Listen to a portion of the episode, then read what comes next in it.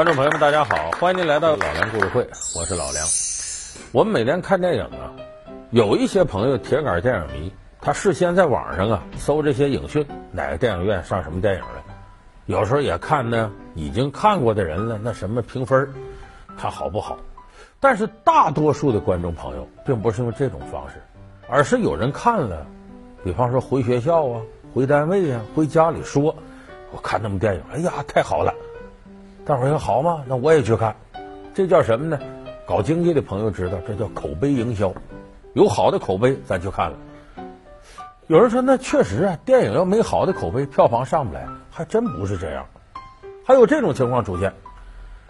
回到家，我今天看个电影，哎呦，那个次啊，要多烂有多烂，烂到什么程度，我都没法跟你说，我没见过这么次的，是吗？那我可得看看它有多烂。哎，它票房也起来了。这就是我们看二零一三年在中国国产电影票房里出现的这么个现象，就是这个电影输了口碑却赢了票房，拍的很烂，甚至巨烂无比，但是票房可不差。咱们今天就说说，有的烂片烂到什么程度，它为什么获得了高票房？烂片年年有，今年特别多，《富春山居图》逻辑凌乱，《小时代》故事支离破碎。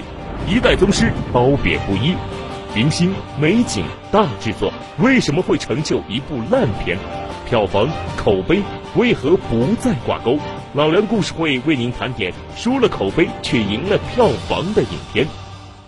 其实呢，我们说到这烂片呢，电影业比我们发达的多的好莱坞，老早就有这样的民间机制来评选烂片好莱坞有个奖叫金酸梅奖。这个奖呢，每年什么时候颁布呢？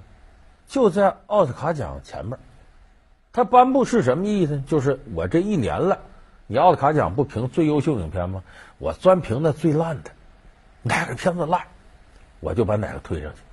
那么这个事儿呢，在咱们这个中国电影界也开始有了。两千零九年呢，有个著名的电影人叫程青松，他组织一个奖，叫金扫帚奖。为啥叫金扫帚奖呢？咱们有时候说这人丧气，扫帚星，扫把星。说金扫帚奖就意思就倒霉，就他跟这个金酸梅奖是一回事儿，专门评上一年度最次的影片。大致颁奖时间在每年的三月份，